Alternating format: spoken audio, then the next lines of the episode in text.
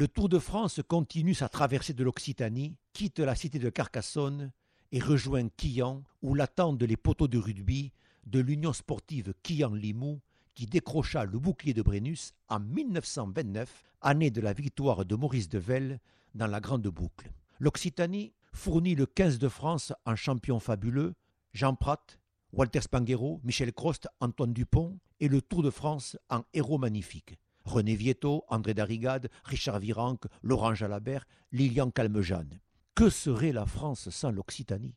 Au rugby, elle ne serait rien. Et le Tour, lui, perdrait en légende, en exploit, en flibusterie et autres mots colorés. Le Tour n'est jamais venu à Quillan. Par contre, les héros du Tour ont tous participé et participent encore au Critérium de Quillan, remporté en 48 par André Brûlé, en 63 par Jacques Anquetil, en 66 par Raymond Poulidor et en 2019 par Romain Bardet.